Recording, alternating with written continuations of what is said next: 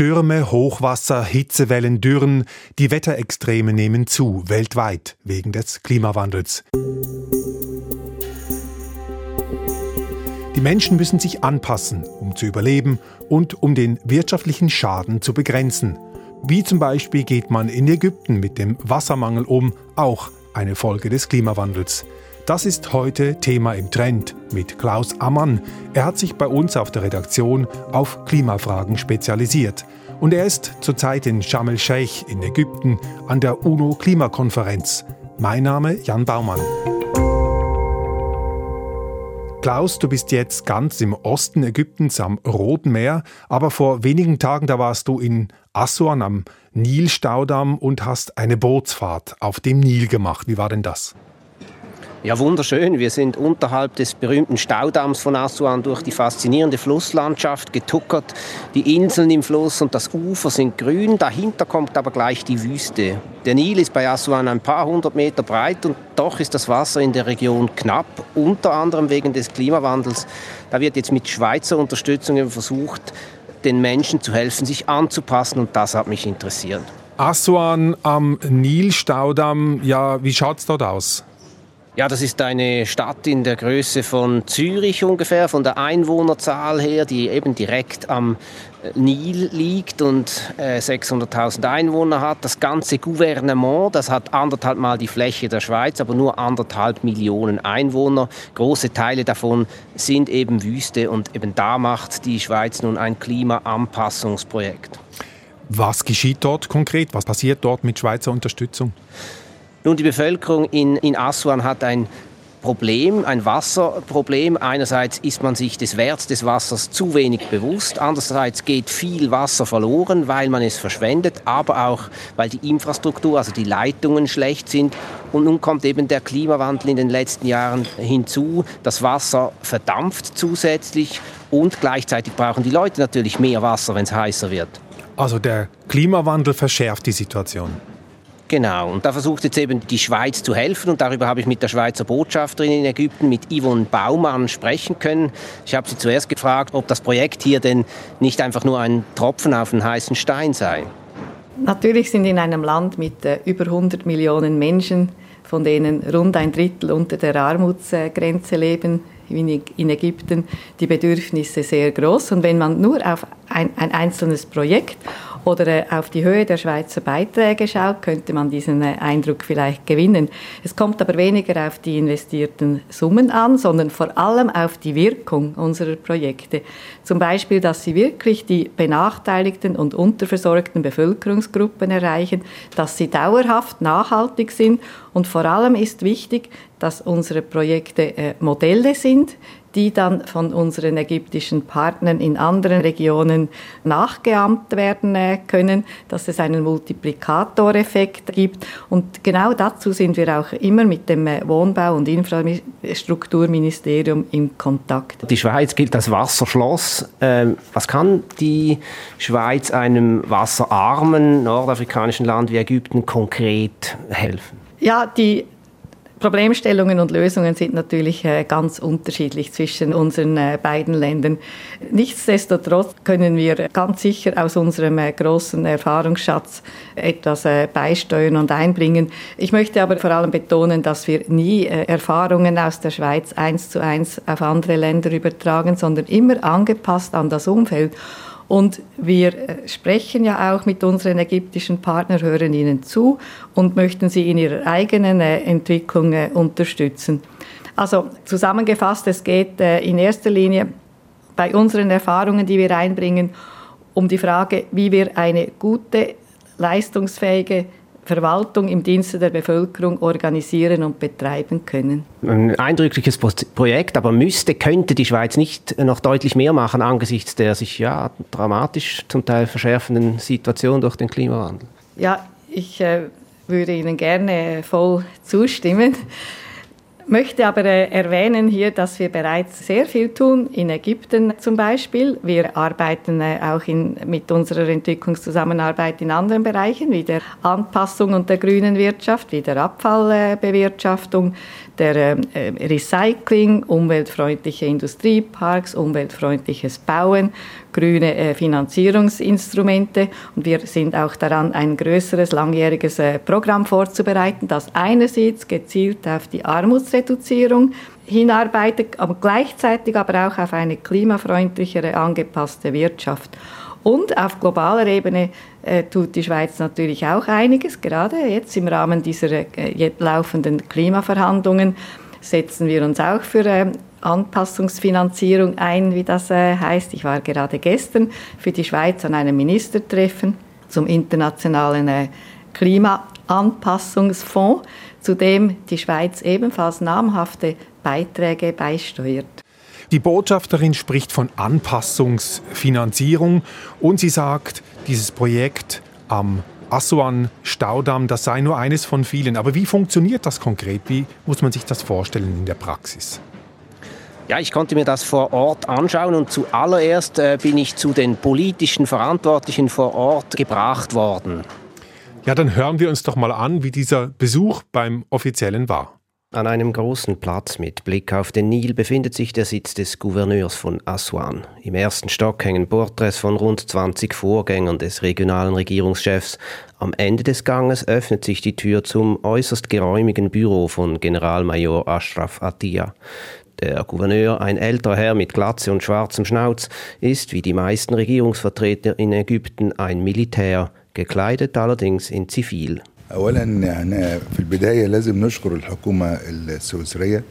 Er danke der Schweiz, dass sie sein Gouvernement ausgewählt habe, denn hier hätten die Menschen Hilfe wirklich nötig, betont Ashraf Atia. Seine Regionalregierung tue alles, um dem Projekt den Weg zu ebnen, denn die Wasserknappheit dürfe auf keinen Fall noch weiter zunehmen. Schuld an diesen Entwicklungen seien in erster Linie die Industrieländer, stellt er in der Folge klar, weil diese historisch viel mehr Treibhausgase ausgestoßen hätten. Sie müssten nun ihre Emissionen reduzieren und gleichzeitig die Entwicklungsländer unterstützen bei der Anpassung an den Klimawandel, wie hier in Aswan. يعني على سبيل المثال احنا هنا مثلا تأثرنا في أسوان بالسيول بتاعت السنة اللي فاتت der Weg, den die Schweiz hier eingeschlagen habe, sei so vielversprechend, dass andere Gouvernements in Ägypten Interesse hätten. Die dürften das Konzept gerne übernehmen, die Schweizer Partner aber werde er nie gehen lassen, fügt Ashraf Attia mit einem Lächeln an.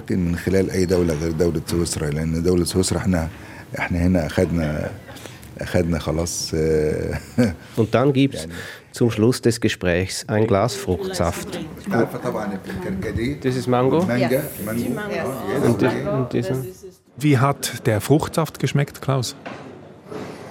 Ja, ich habe einen Hibiskussaft versucht und der ist also ein bisschen sauer, aber sehr gut gegen den Durst. Der Gouverneur sagt ja, es brauche mehr Geld aus dem entwickelten Norden damit man diese Klimaprobleme im Süden, auch in Ägypten, anpacken kann. Von welchen Summen sprechen wir da?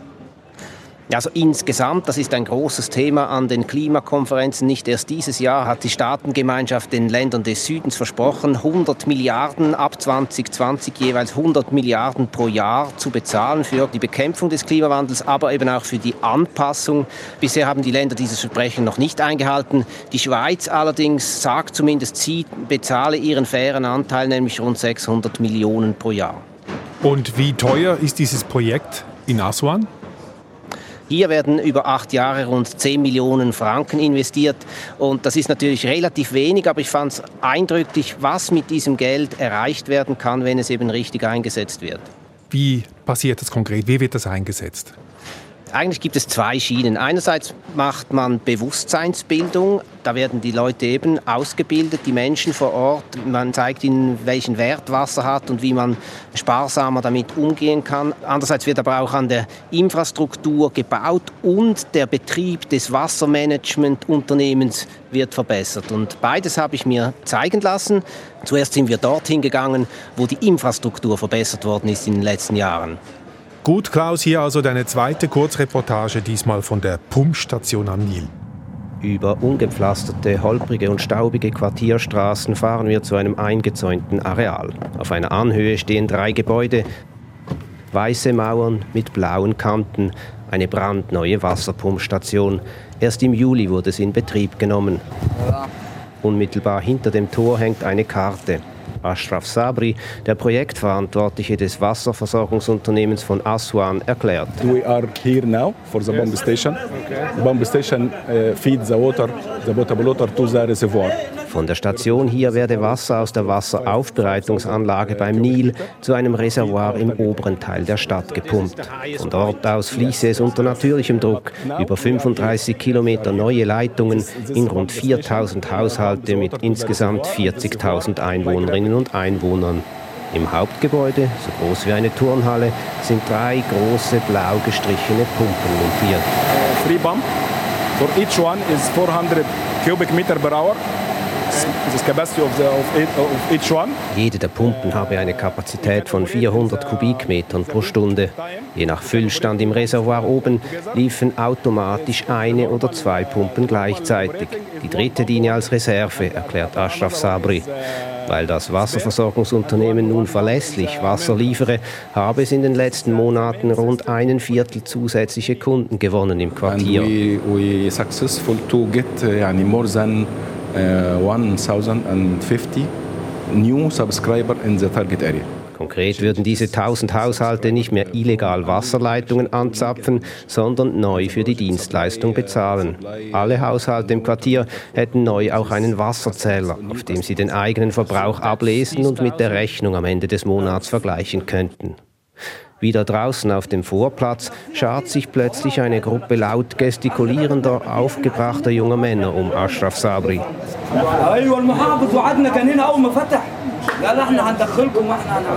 Diese Männer stammten aus dem Quartier und verlangten hier in der Pumpstation arbeiten zu können, erklärt die Übersetzerin. Projektleiter Sabri hört geduldig zu und erklärt dann, er könne niemandem eine Stelle anbieten. Die Pumpstation funktioniert fast vollautomatisch. Für die Wartungsarbeiten sind qualifizierte Fachleute gefragt. Enttäuscht ziehen die Männer wieder ab. Das war die Reportage aus der Pumpstation beim Aswan-Staudamm. Was auffällt, die Leute haben auch noch andere Probleme als Wassermangel, Klaus. Ja klar, also die Arbeitslosigkeit in Ägypten ist hoch. Äh, offiziell liegt sie bei knapp unter 10 Prozent, inoffiziell ist sie aber deutlich höher. Und gegen die Arbeitslosigkeit äh, wirkt dieses Projekt natürlich nicht. Was ist denn mit den anderen Menschen, die dort wohnen? Sind die auf die eine oder andere Art auch eingebunden in dieses Projekt? Ja, also die Projektpartner haben intensiv mit der lokalen Bevölkerung zusammengearbeitet. Zum Beispiel sind sie in Schulen gegangen, wo sie bei den Schülerinnen und Schülern das Bewusstsein für die Gründe der Wasserknappheit oder für den, auch für den Klimawandel ganz grundsätzlich geschaffen haben. Und auch das habe ich mir zeigen lassen. Es wuselt auf dem Pausenplatz der neuen Chor Avada Primarschule von Aswan. Rund ein Dutzend Mädchen warten im Eingangsbereich vor Plakaten, die sie zum Thema Wasser gestaltet haben, auf den Besuch. Stolz erklären sie mir, was zu sehen ist. Zum Beispiel Amira.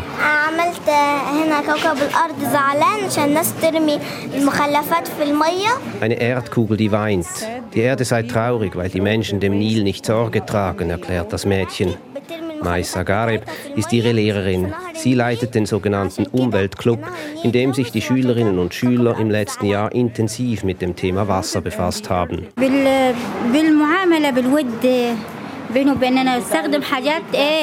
Die Kinder lernen hier, dass Wasser wertvoll ist. Wir haben mit ihnen eine Kläranlage besucht, sagt Maisa Gareb. Und wir zeigen ihnen, wie sie einen Wasserhahn reparieren können, wenn er rinnt.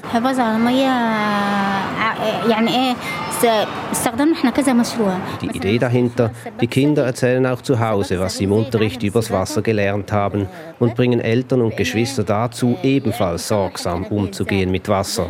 Gemeinsam erreicht man mehr, ist das einfache Motto. Auch in dem Tanz, den sechs Mädchen zum Abschied aufführen und zu dem sie singen, dass es zum Klatschen nicht eine, sondern zwei Hände brauche.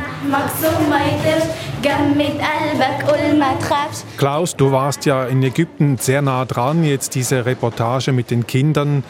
Waren noch andere Reporter dabei aus aller Welt, die jetzt momentan in Ägypten sind wegen des Klimagipfels? Oder warst du dort allein jetzt, mal abgesehen von der Übersetzerin?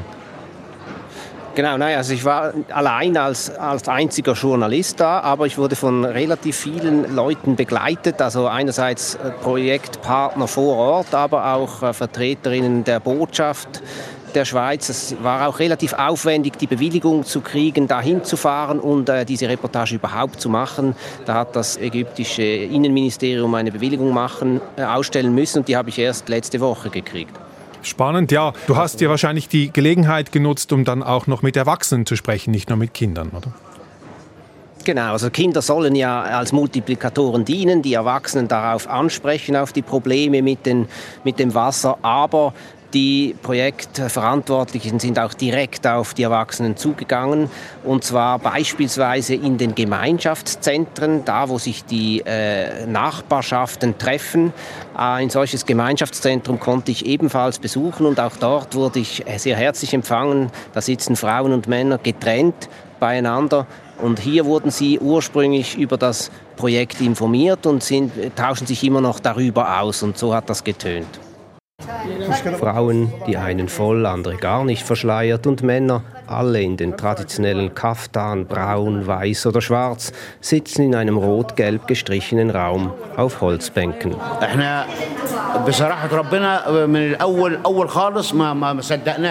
Sie hätten es anfangs kaum geglaubt, als ihnen das Trinkwasserprojekt vorgestellt worden sei, erklärt Mohammed Abdelhamid, der Wortführer der Männergruppe. Endlich regelmäßig fließendes Wasser, das sei wie im Traum gewesen. Er wisse noch ganz genau, wann das Projekt hier in diesem Raum angekündigt worden sei, wirft ein anderer, Ahmad Saleh, ein. Auch die Frauen sind begeistert davon, dass dank Pumpe und neuen Leitungen jetzt immer Wasser fließt, wenn sie den Hahn aufdrehen.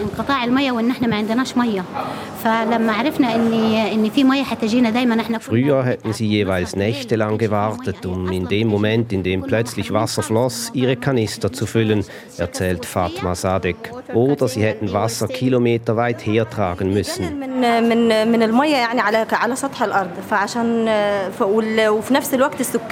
Übrigens, Wasser ist hier eigentlich Frauensache. Die Frauen kontrollieren den Wasserzähler und sie seien es, die merkten, wenn etwas mit der Wasserrechnung nicht stimmt. Die Frauen, die Männer dort, die finden das gut, dieses Projekt. Das hilft ihnen konkret in ihrem Leben. Wie wird denn das beurteilt von Expertinnen und Experten, auch an der Klimakonferenz jetzt in Sharm el-Sheikh? Ja, hier habe ich äh, mich ein bisschen herumgefragt und unter anderem mit Anton Earl sprechen können. Er arbeitet für das Stockholmer Wasserinstitut Sivi in Südafrika und äh, beobachtet solche Projekte oder untersucht solche Projekte auf dem ganzen Kontinent. Und er hält den Ansatz, den die Schweiz gewählt hat, schon für vielversprechend. Oft genug sei bisher bei solchen Projekten eben nur an die Pumpen und an die Wasserleitungen gedacht worden, aber nicht an die Bevölkerung. Previously, when we spoke about water and water supply, we always thought it was all about the pumps and the pipes. And we figured, yeah, if we got the pumps and the pipes working right and in the ground and running, the water would flow and everything would be okay. Genauso wichtig eben wie die Pumpen und die Rohre sei es eben auch die Bevölkerung mit einzubeziehen und das macht die Schweiz und es sei wichtig auch die Finanzierung langfristig des Projekts zu machen. Also hier in diesem konkreten Fall geht es darum zu schauen, dass diese Wasserversorgungsgesellschaft, dass diese eine langfristige Stabilität erreicht. Bis jetzt ist sie direkt von Subventionen abhängig, weil eben so viel, man sagt, mehr als ein Drittel des Wassers verloren gegangen ist bis jetzt, also auch nicht bezahlt wurde. Und jetzt, wo man dafür schaut, dass jeder Liter möglichst Wasser, der verteilt wird, auch bezahlt wird, soll das Wasserversorgungsunternehmen eben langfristig auch finanziell sich selbst tragen können und nur so wird gesichert sein, dass die auch langfristig äh, die Infrastruktur unterhalten. Das scheint jetzt bei diesem Schweizer Projekt gut zu laufen. Aber mal ganz grundsätzlich, Klaus, setzt dieses Projekt am richtigen Punkt an? Also Anton Earl meint ja, Ägypten leidet so stark unter Wasserknappheit wie kaum ein Land, also wie viele afrikanische Länder, aber wie kaum ein vergleichbares Land. Es wird so sein, glaubt er, dass langfristig nicht genügend Wasser in Ägypten vorhanden sein werde für alle Bereiche. Also beispielsweise die Landwirtschaft werde künftig stark leiden unter dem Wassermangel, eben wegen dem Klimawandel auch. Und da sei es zentral, dass wenigstens die Trinkwasserversorgung der wachsenden Bevölkerung sichergestellt werde. Im Übrigen werde mit diesen Anpassungsmaßnahmen an den Klimawandel gleichzeitig auch der Treibhausgasausstoß reduziert. Also warum? Wie muss ich mir das vorstellen? Ja, er sagt eben, wer Wasser verschwendet, der verschwende auch andere Ressourcen. If you are losing water through leaks, you are not just losing water, but you're also losing the chemicals you use to clean that water. Also mit jedem Liter Wasser, der verloren geht, gingen eben auch Chemikalien verloren, die nötig waren, um den Liter zu reinigen und die Energie, die es braucht, um den Liter zum Hahn zu pumpen. Und sowohl diese Chemikalien als auch die Energie natürlich, die, die verursachen in der Regel Treibhausgase. Also wir hören jetzt, dass der Kampf gegen den Wassermangel oder der Umgang mit dem Wassermangel, dass das auch ein Beitrag ist zum Klimaschutz. Also grundsätzlich sicher eine sinnvolle Sache, Klaus, oder? Ja, oder ich meine, man muss wissen in diesem Zusammenhang, dass Ägypten heute schon deutlich unter dem Minimum ist an Wasser, das eigentlich von der UNO vorgesehen ist pro Kopf und dass es mit diesen Projekten jetzt nur darum geht, dieses Niveau, das aktuelle zu halten und dafür zu schauen, dass es noch nicht noch tiefer sinkt. Also das ist ganz zentral, wenn es in einem Land wie Ägypten, ähm, das ohnehin schon warm ist, jetzt noch wärmer wird. Und solche Projekte, um den Wassermangel besser in den Griff zu bekommen, reicht das aus oder ist das wenigstens ein wesentlicher Beitrag im Kampf gegen den Klimawandel?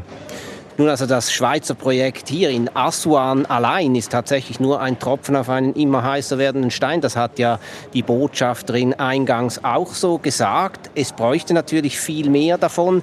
Aber es ist auch, und das hat mir dieses Beispiel eben gezeigt, es geht nicht nur ums Geld. Oder einerseits braucht es viel mehr Geld, natürlich, aber es braucht dann auch einen großen Aufwand, um dieses Geld sinnvoll einzusetzen und vor allem so einzusetzen, dass es auch eine langfristige Wirkung entfaltet. Also, dass die Idee äh, und das ganze Projekt auch weiter funktioniert, wenn die Vertreter der Geldgeber irgendwann einmal weg sind eine riesige Herausforderung, diese Anpassung an den Klimawandel, damit auch solche Projekte eben nicht der Tropfen auf den heißen Stein sind oder der Tropfen auf den heißen Wüstensand. Vielen Dank, Klaus. Du bist für uns an den Nil gereist, an den Aswan-Staudamm. Das war's für heute im Trend. Vielen Dank fürs Zuhören und bis zum nächsten Mal, sagt Jan Baumann.